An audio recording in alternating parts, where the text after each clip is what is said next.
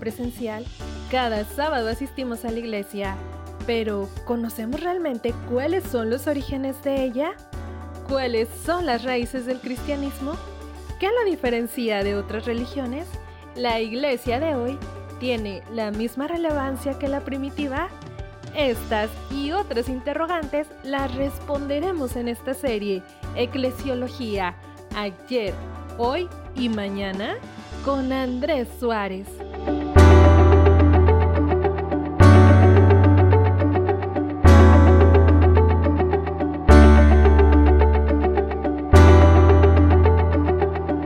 Hola, hola, hola, ¿qué tal estáis? Un día más, estoy muy contento de estar con todos vosotros en una nueva entrega de Reset and Play de tu radio favorita 7 Day Radio. Te recuerdo que soy Andrés Suárez y te hablo desde una pequeña ciudad del Mediterráneo llamada Sagunto. Y si es la primera vez que nos escuchas, te voy a contextualizar un poco. Estamos haciendo un breve repaso de la eclesiología a lo largo de la historia y te recuerdo que eclesiología es el estudio de la iglesia, o por lo menos así lo definen desde su etimología. Empezamos hablando del surgimiento de la iglesia primitiva, sus orígenes, su evolución hasta llegar al nacimiento de un nuevo mundo en el siglo XIX con la revolución industrial. Allí nos dimos cuenta que con la invención de las máquinas y la industrialización de los países más ricos, la sociedad empezó a cambiar y se convirtió en algo muy simplista, donde el éxito se mide por resultados. Poco a poco el por qué pasó a un segundo plano y las personas empezaron a centrarse más en el qué y en el cómo, llevando así a confirmar las palabras de Nicolás Maquiavelo en el siglo XVI, cuando dijo, el fin justifica los medios.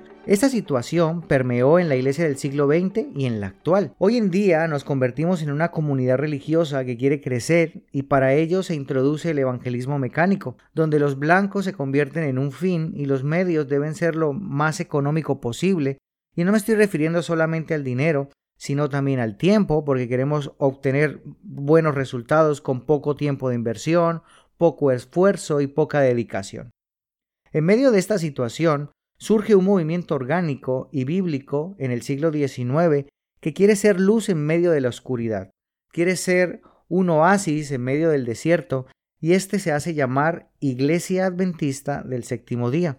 Y de esto es lo que te quiero hablar hoy, de la iglesia de la profecía o de la iglesia remanente. Los adventistas del séptimo día creen que sus raíces en la historia retroceden muy muy atrás, no solamente al movimiento milerita de, la década de los 30 o 40 en el siglo XIX, sino más aún a Wesley y los revivamientos evangélicos del siglo XVIII, a los grandes reformadores protestantes, a grupos tempranos de disidentes como los Lolardos y los Valdenses, y si vamos un poco más atrás, hay algunos que se atreven a decir que los adventistas pueden llegar a sus raíces a la iglesia primitiva de Irlanda, de Escocia, o incluso a la iglesia perseguida de los primeros tres siglos después de Cristo. E incluso recuerdo que tuve una vez un profesor que llegó a decir que Adán y Eva ya eran adventistas. Sin embargo, es obvio que el adventismo moderno se desarrolló con el gran despertar que ocurrió en los primeros años del siglo XIX.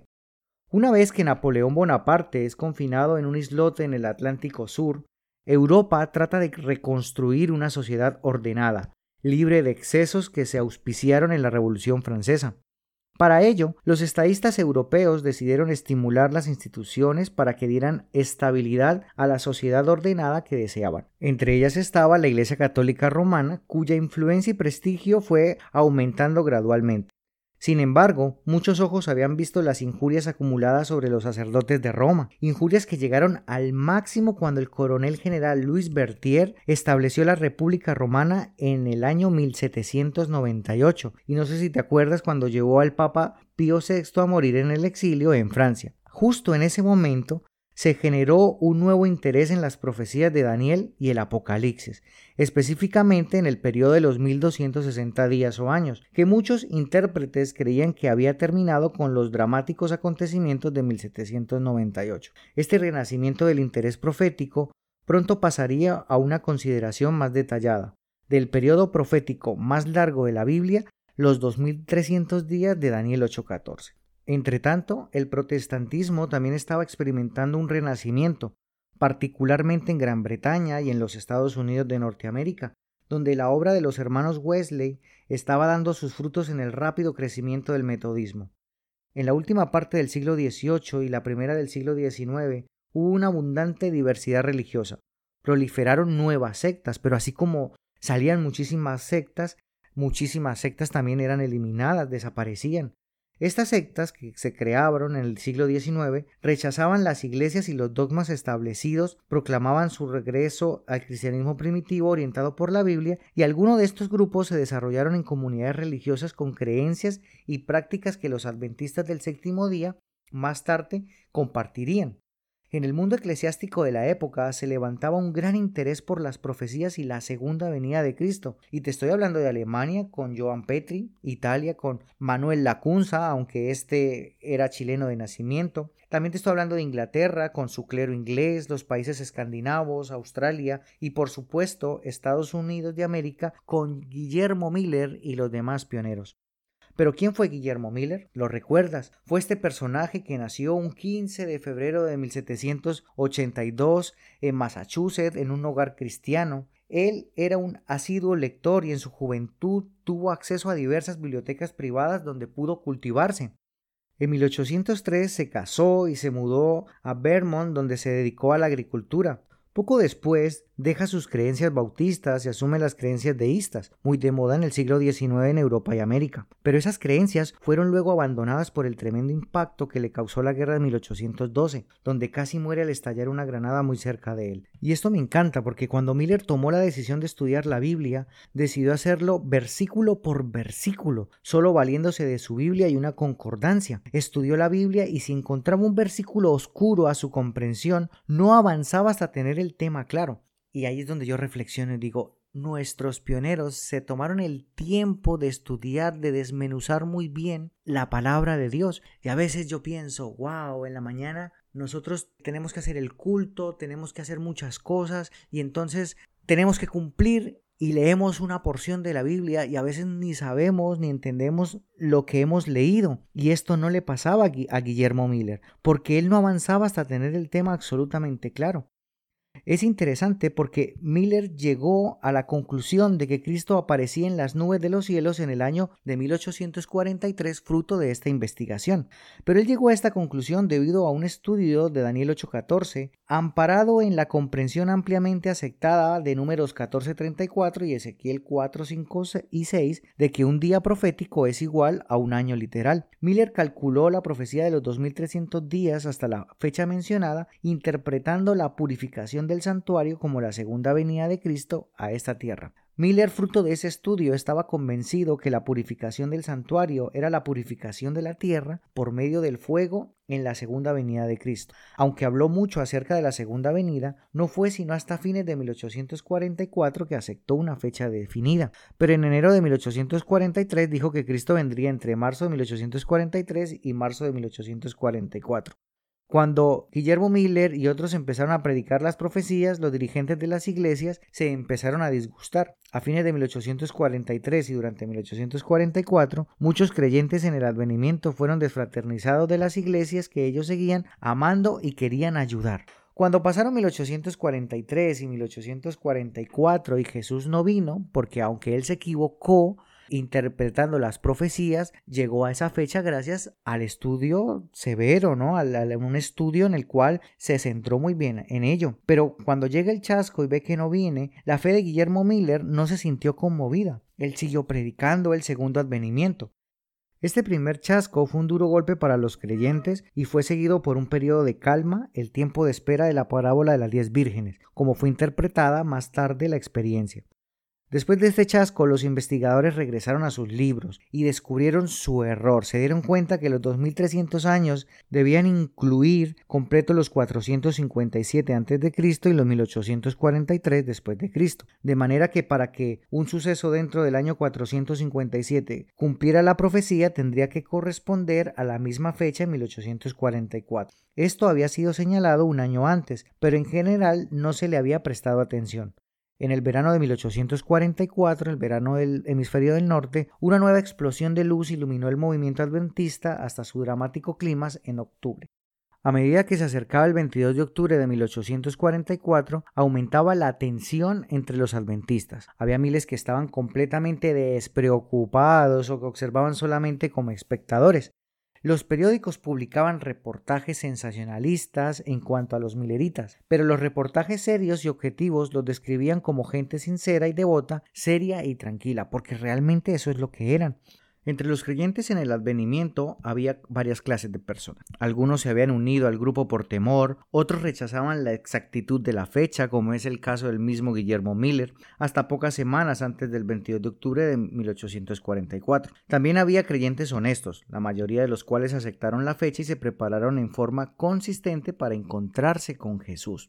Llegó el día, los adventistas se unieron en salones de culto o en sus propias casas, los creyentes cantaban himnos o repasaban las evidencias de que el Señor vendría. El día pasó y el sol se puso. Todavía seguían teniendo esperanza. No sabéis cuándo vendrá el Señor de la casa, hacia el anochecer, o a la medianoche, o al canto del gallo, o a la mañana. Finalmente pasó la noche. Los ojos de los creyentes derramaban lágrimas mientras ofrecían oraciones. Estaban desconsolados y se preguntaban unos a otros ¿Habrán fallado las escrituras? El estudio diligente que siguió les revelaría que el tiempo de cumplimiento de la profecía era correcto, pero que el suceso que había tomado lugar había sido interpretado incorrectamente. Muchos mileritas se separaron del grupo tan pronto pasó el chasco, aunque un grupo sustancial se mantuvo unido por varios años. Miller murió en el año 1849, en el mes de diciembre. Algunos de sus asociados siguieron fijando nuevas fechas durante varios años. Ellos llegaron a ser los adventistas evangélicos, que creían en el estado consciente de los muertos y un infierno que arde eternamente gradualmente fueron declinando hasta su extinción. Otro grupo que creía en el estado inconsciente de los muertos pero seguía guardando el domingo tomaron el nombre de adventistas cristianos. Esa iglesia existe todavía, de hecho. Había varios grupos con diferentes ideas y algunos de los que se convierten incluía a Iran Edson, José Bates, Jaime White e incluso la, la misma Elena White, quienes formaron el núcleo de la iglesia remanente. En diciembre de 1844, dos meses después del chasco, cuando los creyentes en el advenimiento necesitaban una palabra de certidumbre de parte del cielo, Dios le dio la visión de Elena, que entonces contaba con 17 años de edad. Ante ella se desplegó una breve y simbólica representación del futuro de la iglesia. El tiempo cubierto abarcaba desde el 22 de octubre hasta que los santos entraran en la Nueva Jerusalén. Ella vio que la venida de Cristo no estaba tan cerca como esperaban. La gloria de la visión del cielo fue tan real para Elena que después de que salió de la visión todo le pareció oscuro a su alrededor. Como una semana después de la primera visión, Elena recibió una segunda revelación. Se le dijo que debía ir de lugar en lugar y relatar el mensaje divino que le había sido revelado. Al mismo tiempo le fueron mostradas las pruebas que tendría que sufrir. En los comienzos de la Iglesia Adventista, cada miembro tenía que decidir por sí mismo si creer o no en los mensajes de Elena White. Asimismo, hoy en día las personas que se unen a la Iglesia Adventista del séptimo día deben determinar en su propia mente si su declaración de que Dios la llamó a ser una mensajera es o no digna de confianza. Sin embargo, no se nos ha dejado en dudas porque la Biblia presenta pruebas importantes por los cuales debemos verificar la pretensión de que los escritos de Elena White son de una profetisa de Dios. La Biblia presenta cuatro pruebas claras y vemos que en cada uno de los casos su vida y su obra armonizan con estas pruebas. La primera, por ejemplo, en Isaías 8:20 dice, a la ley y al testimonio, si no dijeren conforme a esto, es porque no les ha amanecido. No hay conflicto entre las enseñanzas de los testimonios para la iglesia y las enseñanzas de la Biblia. Elena White levanta en alto la Biblia y la magnifica en forma consistente. Otro aspecto es lo que dice Mateo 7:20, así que por sus frutos los conoceréis. La escuela sabática, la educación cristiana, las enseñanzas de salud, la obra de las publicaciones, son algunos de los frutos que se ha dado a la Iglesia como resultado de seguir los consejos de la mensajera del Señor. Por 70 años, Elena White comprobó ser una cristiana verdadera y una dirigente inteligente y confiable. Ella dedicó su vida a la obra de Dios sin jamás buscar posiciones o dinero. Tercer aspecto, Jeremías 28:9. Cuando se cumpla la palabra del profeta, será conocido como el profeta que Jehová en verdad envió. Son muchos los profetas bíblicos, y en las escrituras encontramos personas a las que se les conocía como profetas, pero que no hicieron predicciones. Pero si un profeta hace predicciones, éstas deben cumplirse. En 1848, Elena White predijo que la obra de las publicaciones que empezaría con unos pocos papeles en una carpeta crecería hasta convertirse en rayos de luz que han de circular en toda la Tierra. En la actualidad, la Iglesia Adventista opera unas 50 casas publicadoras. Ella predijo muchas otras cosas, como la declaración en cuanto a que el cáncer es un virus y que el mundo participaría en una guerra internacional con la pérdida de barcos, navíos y millones de vidas que confirman la veracidad de sus palabras. Y por último, es lo que está en Primera de Juan capítulo 4 versículo 2, cuando dice, todo espíritu que confiesa que Jesucristo ha venido en carne es de Dios. Libros de Elena White como El deseado de todas las gentes, El discurso maestro de Jesucristo y lecciones prácticas del gran maestro son un claro testimonio del hecho de que Elena White confesó que Jesús era Dios. A través de los años, enemigos encarnizados han asaltado los escritos de la señora White y su pretensión de tener revelaciones divinas. Su labor se ha basado mayormente sobre prejuicios, datos distorsionados y falsedades abiertas. Esos ataques eran esperados, pero más de 60 volúmenes y miles de artículos publicados en revistas siguen siendo testimonio de la divina comisión recibida por esta destacada dama. La historia de la Iglesia está entrelazada con la historia de la dirección brindada por el Espíritu de Profecía. Siempre que la Iglesia ha seguido los consejos del Señor, ha prosperado según la promesa. Otro pionero importante de la iglesia es José Bates, quien fue el primero que aceptó la verdad del sábado y la presentó a otros dirigentes y creyentes. Él también escribió el primer tratado amplio sobre el sábado que fue impreso. En lo adelante dedicó mucho tiempo a viajar por el oeste que no había sido trabajado hasta en las nieves invernales de Canadá y en todas partes del este de la nación. Nunca rehuyó el trabajo duro y en su celo incalzable. Él era mayor que sus jóvenes asociados, los White, y ellos se apoyaban en su consejo paternal en los primeros días de este movimiento. Bates estuvo activo hasta el fin de sus días, muriendo en 1872 y fue enterrado en el jardín de su casa en Michigan. Otro gran líder fue J. N. Andrews. Tenía 15 años cuando participó en el Gran Chasco. Empezó a predicar a los 21. Él estaba entre los primeros dirigentes que aceptaron el sábado, siendo un estudiante diligente, un escritor capaz y un buen organizador. Él inició el estudio del plan de Dios para financiar la predicación del Evangelio, del cual se desarrolló el sistema del diezmo que conocemos hoy. En agosto de 1860 dirigió públicamente que los hermanos debían reunirse para discutir la organización de la iglesia. Como resultado se formó la Advent Review Publishing Association y se escogió el nombre Adventista del séptimo día para la iglesia. En parte por ser un buen lingüista, fue enviado a Europa en 1874 como nuestro primer misionero oficial al extranjero y allí estableció un fundamento firme para la obra. La iglesia empezó a crecer poco a poco, gracias al ministerio de las publicaciones. Se establecieron instituciones de salud, escuelas, se implementó la escuela sabática y después del viaje de JN Andrews a Europa, se empieza a enviar misioneros fuera de los Estados Unidos. La sociedad fue avanzando y el mensaje también. Se utiliza la radio en 1920 y la televisión en 1950 como medio para predicar el mensaje. Sin embargo, la mensajera del Señor había alertado a la iglesia que a medida que se acercara el fin, la obra tendría que ser hecha bajo circunstancias difíciles que irían en aumento. Por ejemplo, habrían contiendas, guerras, incertidumbre e inseguridad en el mundo de los negocios, accidentes por tierra, mar y aire, calamidades en el mundo natural, como inundaciones, sequías, terremotos, tornados, muchas privaciones en el mundo, hambre, nacionalismo desmedido, contiendas y disturbios políticos, cambios en todas las fases de la vida, como los que sufre la familia con tantos divorcios, en la escuela donde la disciplina se hace difícil y otras cosas más. Nada diferente a lo que es nuestra sociedad hoy en día y que ya Elena White en el siglo XIX y parte del siglo XX ya lo había profetizado. Pero entre el pueblo de Dios debe existir un espíritu de amor y hermandad. Aunque esparcidos entre las naciones, debemos ser uno. Tenemos un mensaje para todos los hombres, que los exhorta a adorar a Dios y estar listos para la venida de Jesús. Los obreros deben hacer de la predicación del Evangelio su interés supremo, poniéndola antes que otra ventaja personal y temporal y esperar una ciudad cuyo fundamento y hacedor es Dios. Dios ha tenido en cada época y en cada crisis un pueblo para llevar su mensaje. Es por eso que una de las exhortaciones que el Señor nos hace a través de este podcast es que todos estemos listos, estemos preparados cuando Él nos llame. Estamos viviendo en una etapa de la historia de la iglesia cuando se escuchará una voz que despertará todas las naciones. Así como Juan el Bautista fue el heraldo de la primera venida del Señor Jesús, y su voz conmovió a la nación de aquel entonces, la iglesia remanente debe proclamar el segundo advenimiento de Cristo, y la voz de los mensajes de los tres ángeles debe despertar a las naciones en la actualidad.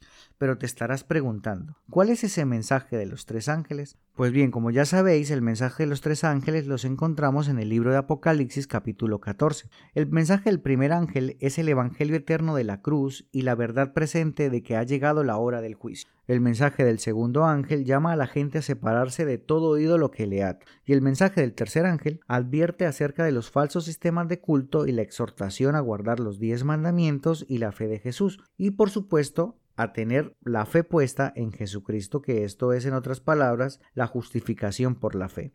Desde el 22 de octubre de 1844, todos sabéis que Jesús está en el lugar santísimo. Ha estado llamando a la atención al sábado, no simplemente porque es el séptimo día, sino porque representa un método de vida único semejante al de Cristo, que será el criterio final que distinguirá lo malo de lo bueno en los últimos días. Jesús en la actualidad está ocupado borrando nuestros pecados, no solamente en los libros del cielo, sino también en las vidas de sus hijos, de manera que puedan ser victoriosos, santos, semejantes a Él. Por medio de su representante, el Espíritu Santo, llama a nuestros corazones a fin de ayudarnos a enderezar nuestras vidas para alcanzar una experiencia más profunda y de llenarnos de sí mismo.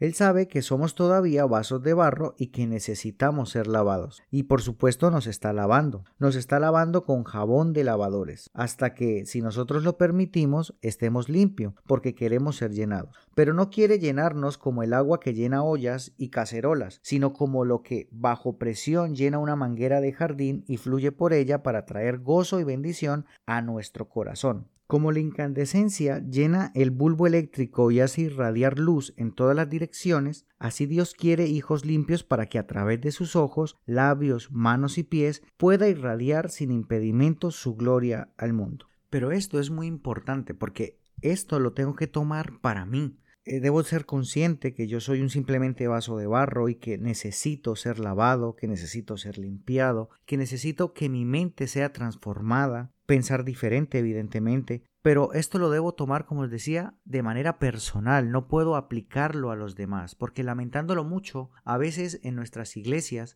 estamos juzgando a nuestros compañeros, a nuestros miembros de iglesia y creemos que un adventista es aquel que cree en 1844, que no usa joyas, que no fuma, que tiene una reforma de salud excelente basada en Levíticos 11, paga el diezmo, conoce muy bien la doctrina, no trabaja en sábado, y eso lo juzgamos y creemos que las personas son adventistas porque tienen esto, porque lo hacen. Pero lo que estamos haciendo allí es juzgando una apariencia, porque una persona realmente puede parecer ser adventista y realmente no ser adventista, porque quizás una persona que guarda todos estos preceptos es soberbio, es rencoroso, es maltratador, malhumorado, tiene miradas lascivas, es autoritarista, competitivo unos con otros y entonces vemos que es el mejor adventista y por dentro está podrido. Es porque nosotros realmente como cristianos debemos centrarnos en ser. Sobre todo, evidentemente, no fijarnos tanto en las demás personas y fijarme en mí para yo realmente ser un buen cristiano. Porque realmente un adventista es aquel que tiene a Jesús en su corazón. Porque cuando tiene a Jesús en su corazón, el Espíritu está en él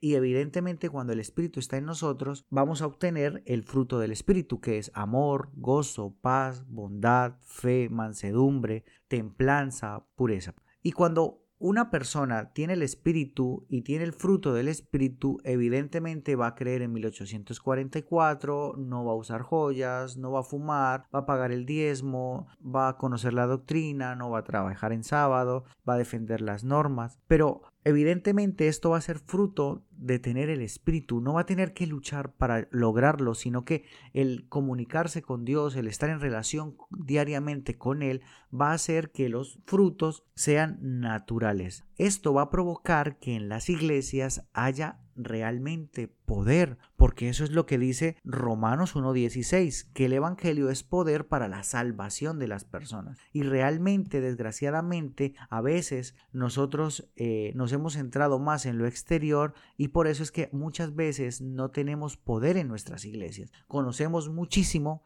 como se ha mostrado a lo largo de la historia, tenemos mucha teoría, tenemos mucha teología, pero no tenemos poder. ¿Y por qué no tenemos poder? Porque evidentemente no tenemos el espíritu, porque miramos el exterior y porque a veces no entendemos muy bien lo que ocurría en la Biblia. No entendemos, por ejemplo, que en la Biblia encontramos el mensaje de Dios en palabras humanas, que Dios da un mensaje a esas personas de hace 3.000, 4.000 años y allí habían unas costumbres diferentes a las nuestras. Y estas costumbres descritas en las historias bíblicas simplemente son manifestaciones de los principios decadentes del mundo o del reino de Dios. Por ejemplo, Abraham con sus esposas. En la época Abraham tenía esposas y no le era juzgado como que tenía esposas. Lot se acostó con sus hijas, o mejor dicho, sus hijas se acostaron con Lot. Y evidentemente del fruto de esa relación salieron los moabitas, los amonitas, pero esto está mal, no podemos tomar el texto de que como Abraham se, acostaba con muchas mujeres, pues entonces hoy en día yo me puedo acostar con muchas mujeres. O porque Lot eh, tuvo relaciones sexuales con sus hijas, no por eso entonces yo lo debo tomar para yo hacer incesto y tener relaciones sexuales con mis hijas o, vosotros con vuestros hijos. También había esclavitud y tampoco eh, era juzgada como tal. No por ello hoy en día nosotros tenemos que tener esclavos a nuestro alrededor, aunque a veces somos esclavos de muchas cosas. ¿Qué quiero decir con esto? Que cuando nosotros vamos a la Biblia debemos mirar los principios y debemos quedarnos en la Biblia con los principios del reino de Dios que está basado en su carácter que es amor. A ellos, a estos principios, debemos despojarlos de su cáscara cultural. Y desgraciadamente en nuestras iglesias a veces fallamos en ello. Porque cuando vemos los principios en la Biblia, a veces no, los, no sabemos diferenciarlos de las normas. Porque un principio, por ejemplo, es eterno, un principio es universal, es para todo el universo y es indiscutible. ¿Por qué? Pues porque son principios. Un ejemplo de ellos es el sábado. Es eterno, es para todo el universo y es indiscutible. Sin embargo, en la Biblia también nosotros nos encontramos con normas, que las normas son pasajeras, las normas son locales y las normas sí son discutibles. Es de acorde a la cultura en la que nos encontramos, dependiendo de la cultura, en cada lugar hay normas. Y os voy a poner un ejemplo muy interesante. Si tenéis vuestras Biblias a mano, yo os invito que vayamos a Deuteronomio, el capítulo 23, y vamos a leer los versículos 13 y 14. Y dice la palabra de Dios, tendrás también como parte de tu equipo una estaca y cuando estés allí fuera cavarás con ella y luego te volverás para cubrir tus excrementos, porque Jehová tu Dios anda en medio de tu campamento para librarte y para entregar a tus enemigos delante de ti, por tanto tu campamento ha de ser santo para que él no vea en ti ninguna cosa inmunda y se aparte de ti. Aquí hay una norma que es cultural, es pasajera y es discutible. ¿Por qué? Porque ¿cuál era la norma? La norma era que el baño donde los judíos, los israelitas depositaban sus excrementos, debía estar fuera del campamento, para que su campamento no estuviese contaminado y Dios pudiese habitar en medio de ellos y poderlos defender de las naciones enemigas. Hoy en día, donde nosotros tenemos el baño, lo tenemos dentro de nuestro campamento, o sea, dentro de nuestra casa. Imaginaos que tomemos al pie de la letra y tomemos esto como un principio y entonces tengamos que tener el baño en la plaza del pueblo o tengamos que tener el baño lejísimos a kilómetros de nuestra casa. Es ilógico. Pues bien, a veces en nuestra iglesia nosotros como cristianos tomamos normas y nos centramos solamente en las normas y no nos damos cuenta que quizás nuestra cultura ha avanzado y debemos entender la cultura en la que nos relacionamos para poder entender a las personas que van entrando y sobre todo también entender a nuestros jóvenes que se están desarrollando y que están formando su carácter dentro de una sociedad nueva, una sociedad que aunque nosotros estamos dentro de ella, quizás vivimos de manera ajena a la cultura en la que nos estamos en la que estamos viviendo y por ello no la entendemos, no entendemos la sociedad en la cual vivimos. Pues bien, esto es muy interesante de entenderlo porque podemos volvernos en nuestra iglesia seres que solamente vemos lo exterior, que evidentemente no hacemos diferencia entre un principio y una norma, nos volvemos legalistas y nos volvemos también excluyentes. Y eso fue lo que le pasó al pueblo judío. Hay una cita muy interesante que quiero ir compartir contigo para ir terminando, que se encuentra en el Deseado de todas las gentes, página 759, párrafo 1. Allí Elena de Guay, la autora de la cual te hablé hace un momento, indica, el pueblo judío había sido depositario de la verdad sagrada, pero el fariseísmo había hecho de él el más exclusivista, el más fanático de toda la familia humana. Todo lo que se refería a los sacerdotes y príncipes, sus atavíos, costumbres, ceremonias, tradiciones, los incapacitaba para ser la luz del mundo. Qué tremendo, porque ellos tenían la verdad,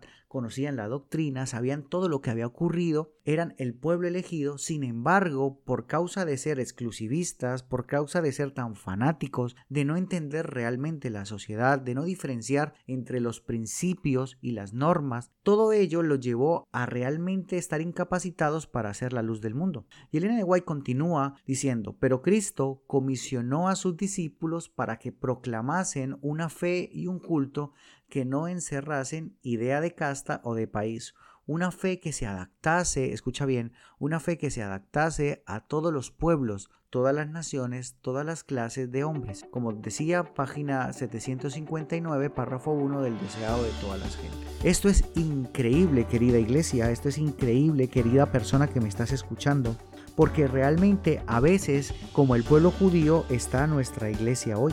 Nació con un movimiento orgánico, pero poco a poco ha olvidado sus raíces y corre el riesgo de incapacitarse para ser la luz del mundo. Y es que realmente el Señor desea que sigamos siendo una iglesia remanente, que empieza con cosas pequeñas, que es unida, que se preocupa por las necesidades de su comunidad, que predica un mensaje verdadero como es el mensaje de los tres ángeles, y para conseguir ese objetivo lo hace con los recursos que tiene. Y de esto precisamente es lo que te quiero hablar en la próxima y última entrega de Eclesiología, de la iglesia del mañana.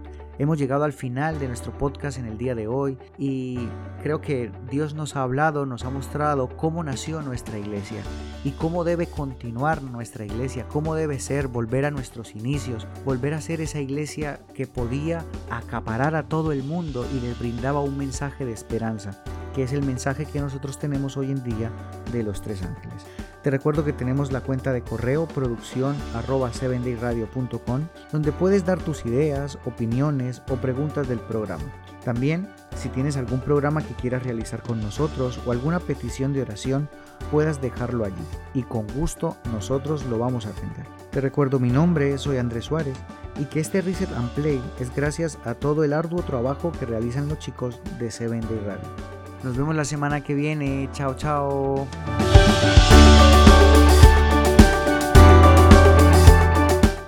García es un adorador evangelista, nacido en República Dominicana. Tiene dos producciones musicales. Hoy te invitamos a disfrutar de uno de sus temas aquí en Seven Day Radio Internacional.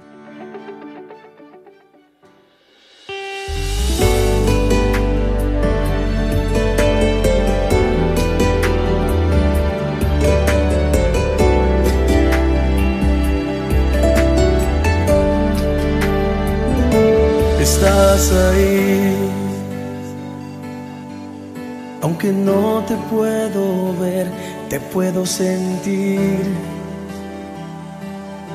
Como una brisa cálida, estás ahí. Cuando el corazón herido está, cuando todos te abandonan,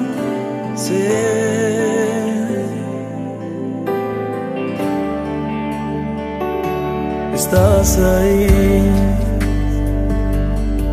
En los momentos de dolor, tú estás ahí.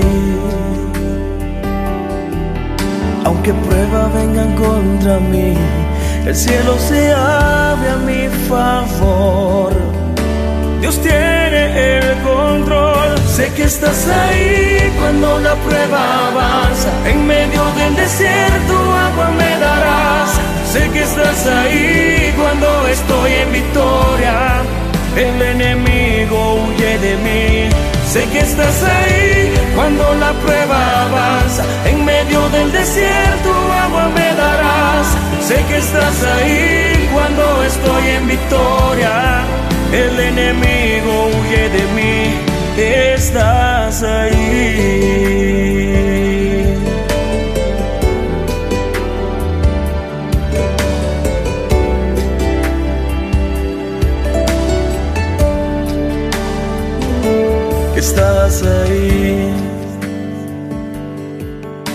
Momentos de dolor, tú estás ahí. Aunque pruebas vengan contra mí, el cielo se abre a mi favor. Dios tiene el control. Sé que estás ahí cuando la prueba avanza. En medio del desierto agua me darás. Sé que estás ahí cuando estoy en victoria. El enemigo huye de mí. Sé que estás ahí cuando la prueba avanza. En medio del desierto agua me darás. Sé que estás ahí cuando estoy en victoria. El enemigo huye de mí. Estás ahí.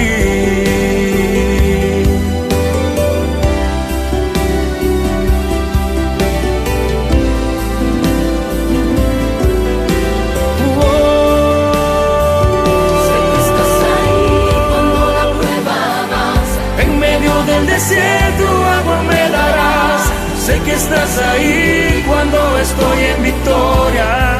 El enemigo huye de mí. Sé que estás ahí. Cuando la prueba avanza, en medio del desierto agua me darás. Y sé que estás ahí cuando estoy en victoria. El enemigo huye de mí. Estás. Ahí.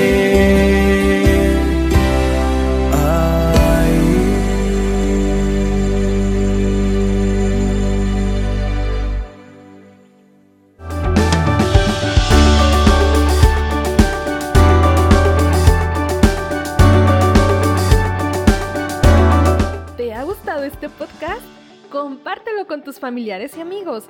No te pierdas cada domingo un nuevo episodio aquí en 7 Day Radio, Reset and Play.